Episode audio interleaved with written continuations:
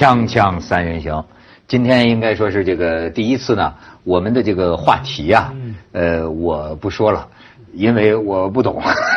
我们的第一次，我们要借用一位教授，把我们这个话题先给大家解释一下。这个这个话题是什么？这个话题涉及到的主角儿我懂，一个叫马云，一个叫王卫，是吧？那可以看看这俩。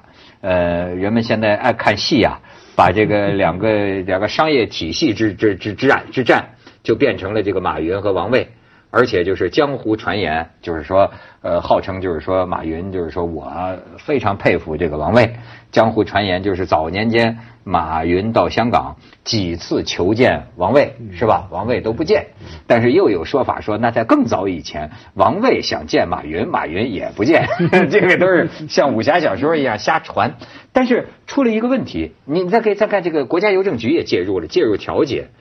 啊，这是王卫，王卫的这个顺丰嗯，上市上市的时候啊，据说他现在的这个市值啊是两千多亿，而阿里巴巴的市值比它多十倍，是两万多亿人民人民币。但是呢，呃这个传说当中，这个这个这个顺丰就敢于挑战这个这大个儿的，也赢得一些网友的叫好。你可以看看，你看双方啊，好像是互相截断了对方的这个数据的互通，就是关于快递数据。呃，你看最后这个菜鸟网络是属于马云这个体系的，阿里巴巴这个体系的，然后顺丰速运呃的这个，你看呃也有一个叫什么风什么来着？也有也有也有它的一个一个数据系统，说是双方关闭互通数据接口问题进行协调，双方表示讲大局、讲政治、顾大局的高度出发，然后积极寻求最大公约数，从六月三号十二点全面恢复业务合作和数据传输。我看这两方面互相指摘的就是，哎，是哪一天六月一号还是五月三十一号？你先把我的那个数据回流给我截断了，我先把你的数据回流截断了，就在争这个。所以我说这我就完全不懂了。杨强教授，您是香港科技大学计算机和什么人体工程，对吧？上次人工智能上次给我们讲了半天 人工智能，对啊，呃，所以说这个大数据。对，他们现在就我就唯一能看懂的就是这个顺丰和马云这头啊，双方争的就是一个大数据。对，这个我们过去有一个说法，说这个知识就是力量，现在改了，现在是数据就是力量。啊，谁数据多，谁数据全，谁数据实时好用。所以现在呢，看这个人是不是大佬，不是看他的市值，是看他的数据。那您能给我们解释一下他们两个的纷争？什么？我截断了他的数据口，他截断了我的数据口，这个是该怎么解释？你能理解吗？是数据啊，是这样的一个概念，就是好像我们要进行一个运营，呃，我们有东西从货货物从仓运到这个客户的手中，中间要经过很多环节。那么这些环节从哪儿运到哪儿，由谁来运，呃，什么时候运，这些都是数据。那么有了这个数据呢，你就可以调配整个，就好像是一一盘棋一样的。那么没有这个数据，那就那就全都瞎了。对，所以呢，如果我把你的数据掐了，正好是你需要的那一部分数据，那么那么你光有车辆，光有仓储，那是没有用的，你就没有一个大脑。所以数据就像人的大脑一样的，如果我们把大脑给掐了，那么这个这个人就做不了什么事情了。所以我我们都明白数据的重要性哈。我门外汉请教，因为我不明白的是说，这个他们顺丰跟阿里巴巴，比方说用淘宝啊什么平台哈、来合对作，基本上从一开始就是让我们作为消费者非常快乐的地方嘛哈。我在那边买，而且保证顺丰来寄来给我，虽然非常讨厌，每一次我要额外付个三十块哈，总是不包邮，香港不包邮了哈。然后呃，可是非常快乐，因为它让我随时可以查到哈，一看到哪个点有没有过关、清关等等哈。那既然它从一开始就这样的话，那应该两个平台早就写好它的协议，不会说出现刚文涛说的那种事啊、突然呢我这个擦掉你，你擦掉我，不会的嘛。因为这样是违规嘛，违规你只要商业上面你要付出很大的赔偿啊，我需要你的数数据来救命的啊，我不能没有办法运作啊。然后你突然掐掉，你违规违反协议，你就要赔偿。难道没有这个协议吗？没有这个协议，那数据当当初怎么会交交换交流呢？这个数据很重要的一点是数据存在哪儿？嗯嗯我存在你的云上和存在我的云上，那效果就完全不一样。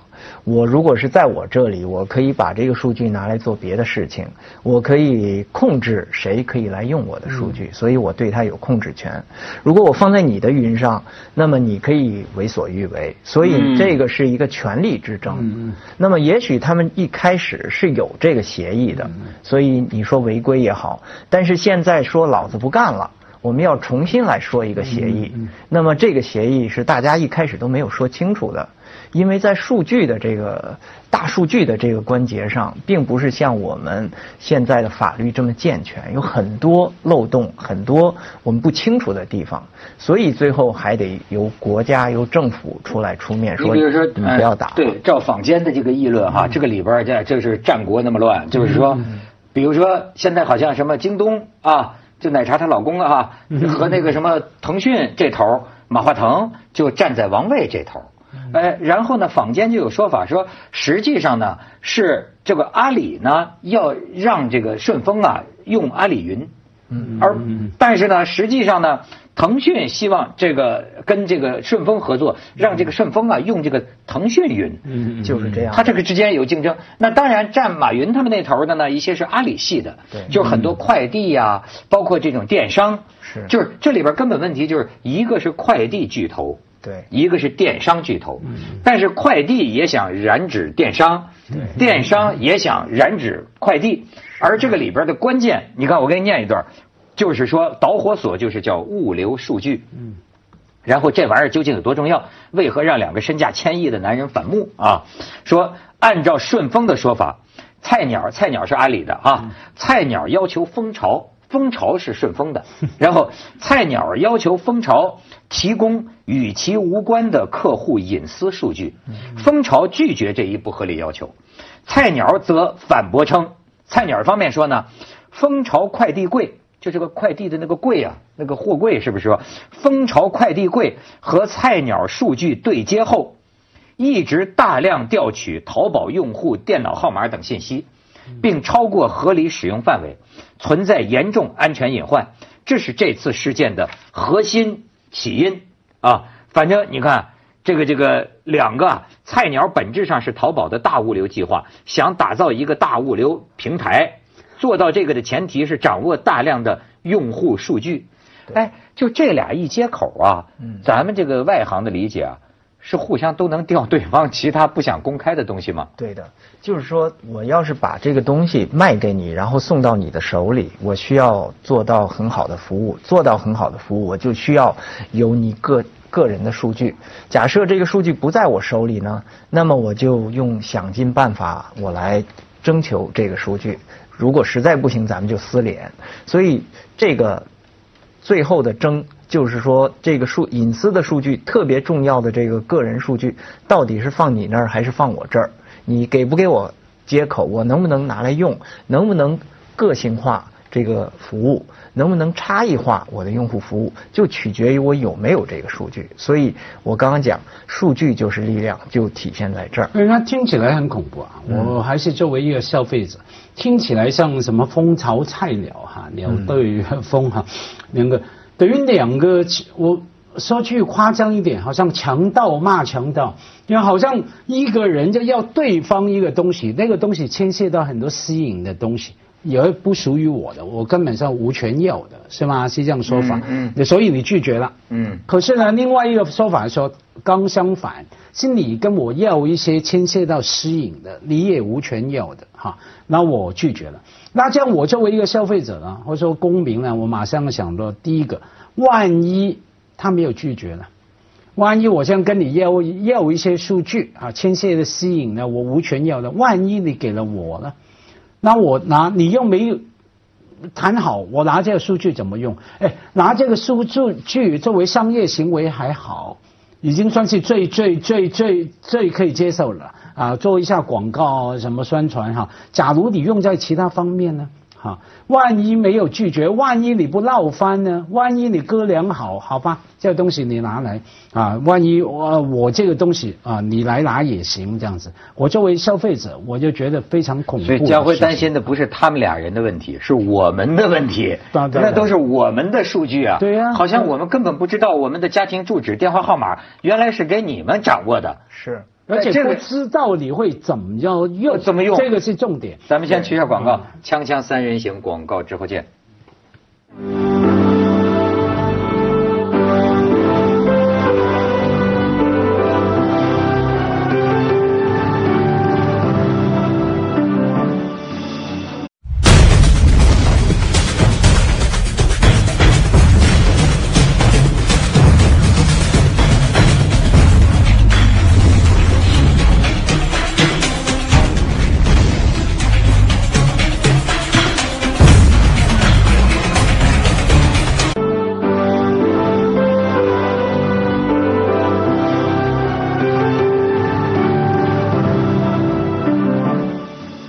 看，就是顺丰方面认为嘛，呃，菜鸟封杀顺丰的根本原因是希望顺丰放弃使用腾讯云，改用阿里云。但是啊，啊，家辉，我觉得把话题讲到这个我关心的地方了，就是说他们在争的是我的家庭地址和电话呀，这个事儿是怎么回事呢？不仅是你的家庭地址和电话，而且是你购买的兴趣，你的偏好。对要的货物，对你过去多少次买了什么货物，他比你还清楚。他可以用这个数据来预测你未来的需求，给你打广告，甚至可以预先在你的附近仓库里面就存好了你将来可能要的货物。所以这个是和商业，这个大数据是和商业紧密相关的。但是问题就来了，就是说你留下来的，我们每一次去买东西，我们留下来的这些数据。这些数据本来我们是付了钱的，所以呢，这个数据他又拿这个去赚钱，他是为未来在赚钱。那么那个钱其实是回不到我们这里的。作为消费者来说，那我就不明白了。就是似乎啊，比如说你呃这个你用他的快递，这个我估计啊，他也会做好一些合约的这个设置，是不是就意味着你你等于允许你把你的地址就放在他的记录里了？有些公司是，有些不是的。像在香港，我们去不管在网上买东西还是申请什么的啊，呃，他都给你选择了。第一个，你容许他呃拥有你什么数据；第二个，你容不容许他把数据用在什么商业宣传的地方；还有就是说，你愿不愿意以后接收他什么什么哈？香港基本上是有这些规条跟要求。对，但是呃，杨教授，我问你啊。比如说，我极度重视我的个人隐私，哎，我希望我这个事如春梦了无痕。那么，哎，我能跟说，我要求你顺丰是把给我送了一次快递之后，把我所有的信息全部删除，或者说事实上这个电脑数据系统它是可能完成删除的吗？是可能完成完成删除的，但是现在没有这个选选择项给你。那不是我的人权吗？你的人权，但是这个公司你可以不用啊。你可以用别的公司啊，那那么你为了方便，所以你就放弃了你的人权去用它的这个系统。这到底是对我的帮助还是对我的危险呢？所以这个就是很难讲的一个话题。这个也是自从互联网产生了以后，大家都面临的一个问题。比方说，我们去用搜索引擎，不管是用 Google 也好，用百度也好，我们每一次用，都是在为它提供数据。对。那么我们不但找到了很方便的，呃，不要钱的找到了我们的那个免费的找到了我们需要的东西，同时我们给他我们找到的东西更有价值。他拿那个去打广告，他能够更加准确的把广告投放到应该看的人那里。当当然这但是像商业用嘛，广告有人说一些政治活动，甚至一些传播啊。他按照你的喜好，大概知道你喜欢用什么语言，甚至不仅是你喜欢的语言呢，是啊，你喜欢看的那个 play out 哦，那个你是什么？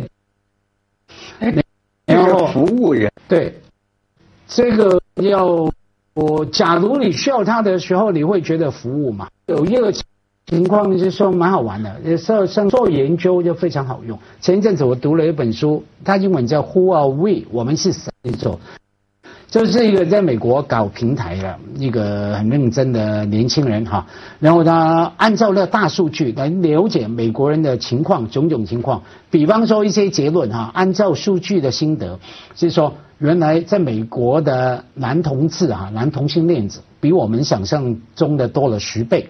好像任何一个百分之八十个好八十多的，好像看起来所谓异性恋的，所谓直男的，原来都有偷偷去看男同志的讯息啊！不管是看 BL 的漫画，还是 video，还是讨论，甚至进那个讨论区，就算他不是双性恋呢，他也是有待开发的同志啊！还有呢，就是说根据这大数据了。百分之九十都看起来文质彬彬的人，比方说穿个蓝衬衫、呃 卡其颜色西装的教授，原来他的心啊，不是说你，我说按照那美国的数据，他对人家的攻击、歧视、匿名嘛，用不同的名字嘛的狠毒刻薄，比我们想象中的高了十倍。这肯定是错的啊！因为对你来说可能是错啊，你 你是例外。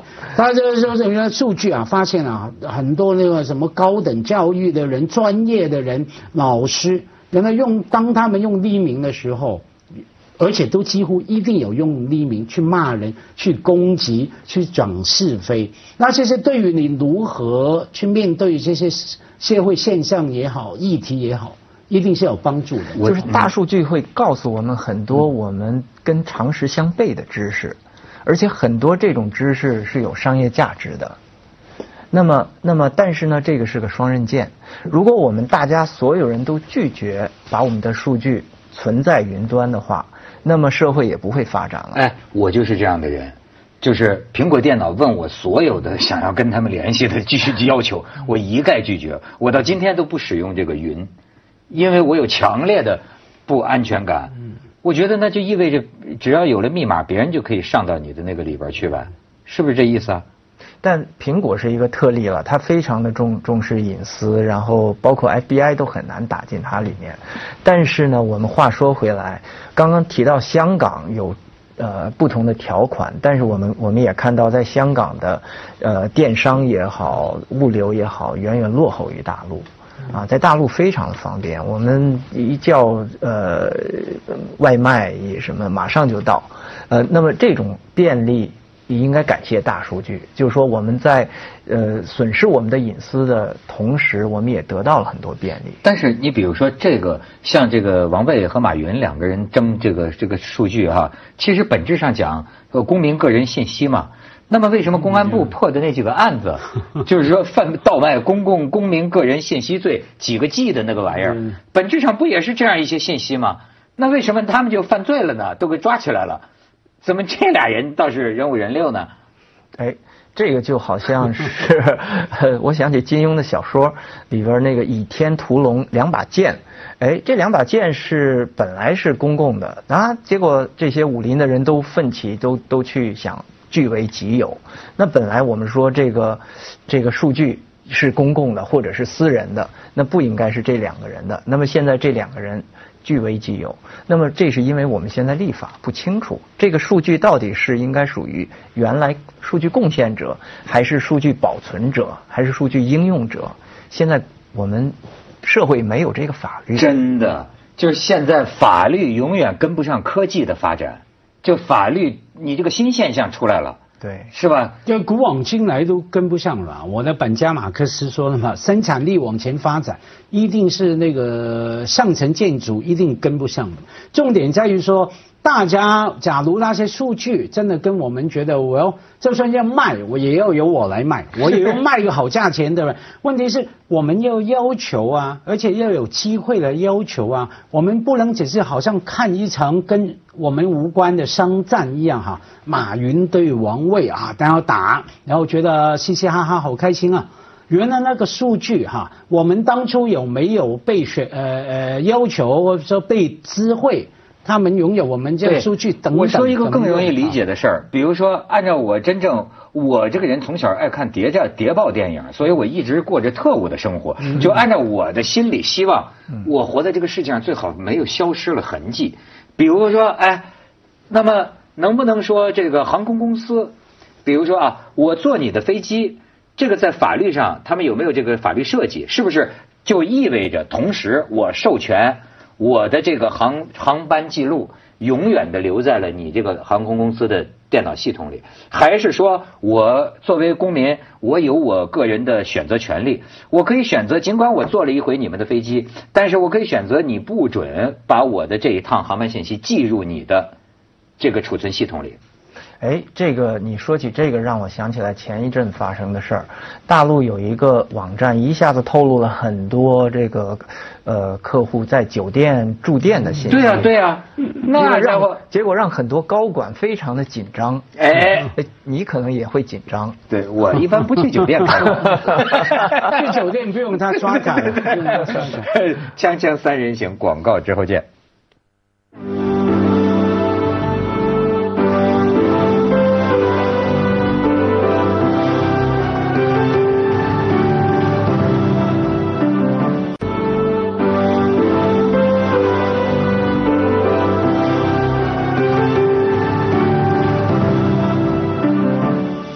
我现在就觉得开始可怕，就是这个痕迹，就像公安一样。现在看来，我们的每一个行为都会在网上留下一个痕迹。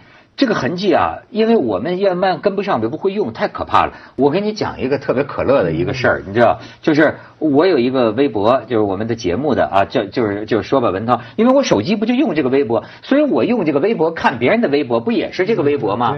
好。现在出来了一个玩意儿呢，就是说有些人可以在微博上收费啊，回答问题，对吧？那么这个我的性学老师李银河博士，我对他比较关注。好，那他就是说一百块钱还是多少钱回答一个问题，不是在微博发出来，你你点进去，你说你你你付五毛钱，你可以看他对这个问题的回答。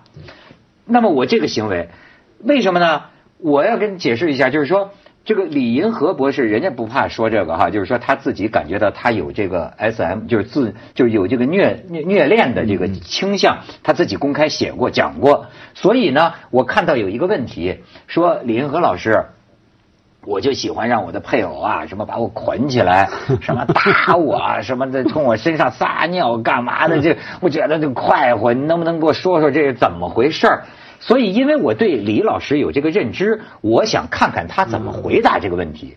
于是呢，我就回答了。但是后来他们告诉我啊，其实下边你是有选择的，但是这个选择小的我看不见。就是说，你是匿名围观呢，还是不匿名围观？我不知道啊。最后我怎么一看，幸亏是后半夜，我怎么一看，在我这个微博上发出来，就说我在听李银河老师的这个问题。哎。你这个痕迹给我公开了，我当时汗就下来了。我说会不会人家观众会觉得，哎，你怎么对这事儿这么感兴趣？哎，你说这个这个可怕吗？这个很可怕，你搜索过什么？所以，所以文涛这个不一定是大数据，这是小数据，个人的那个电子脚印嘛，对吧？digital 这个太可怕了。我碰过好多次，其中一次是干嘛呢？大概好久了，十年前哈，我心血来潮啊，突然因为我所有的信用卡都跟我太太。每人一一张两样嘛，所有所有 record 都有。那我就觉得没有隐私不行，我就自己跑去偷偷跑去银行要求申请了一张新的信用卡，这样，然后去刷了乱七八糟的东西，上网左买右买，结果呢，发现什么？原来那张信用卡跟我们原先的信用卡挂钩，它每个月的电子账单呢，就出现在原先的我太太都看到了账单里面。我的天呐！那我看过什么网站，在哪个网站买过什么，我老婆全部知道。酒店开房记录，老婆也都知道。这个我那时候替你刷卡，你还说没付我钱，我还记得，但都算了。最狼狈是干嘛？我就马上冲到银行，马上气急败坏的跑去柜台。给我取消，给我取消。他说马先生大概要一个礼拜，不行，马上马上取消，对对对。因为还有几笔账没来嘛，我爸看到哎，我说不行，他说行，一定要行，我可以多付钱补偿，马上取消，我就变成好像篮球场打架的大叔一样，对对对。发疯了哈。这种小数据也很恐怖了。所以你说这个数据，您是研究这个的，你觉得它怎么能避免对我们的侵犯呢？在学术界一直就有这个研究，只不过这个研究一直是小众的研究。打个呃比方，如果我给你一个客户的数据库，然后呢，我又想做研究的话，往往我我是要交给另外一个人去研究，或者另外一个部门去研究，因为一个人不可能有这么多的技能。那么在做这个的时候，我要保证这个数据库呢不把个人的隐私给透露出去，那么我就会把姓名给盖住。不够，因为呢，我看其他的信息，我可以反猜这个人到底是谁。我通过他的行为，有的时候行为就像 DNA 一样的。对对，那么那么我们说好，我们把他的行为也给覆盖住。哎，你要是覆盖的太多，那么其他的部门也分析不出来什么东西了。所以这个确实是一个一个双刃剑，你没有办法全面的把这个隐私保护，全面的把这个数据看所以看看你怎么用。我大数据，我最近还蛮高兴的。有人分析我微博的大数据，发现男女的比例是一点七比一。我最近女生小妹缺货，男粉丝原来有一比七啊，呃，我越来越多。我我最近是玩那个 SM 的明显上升。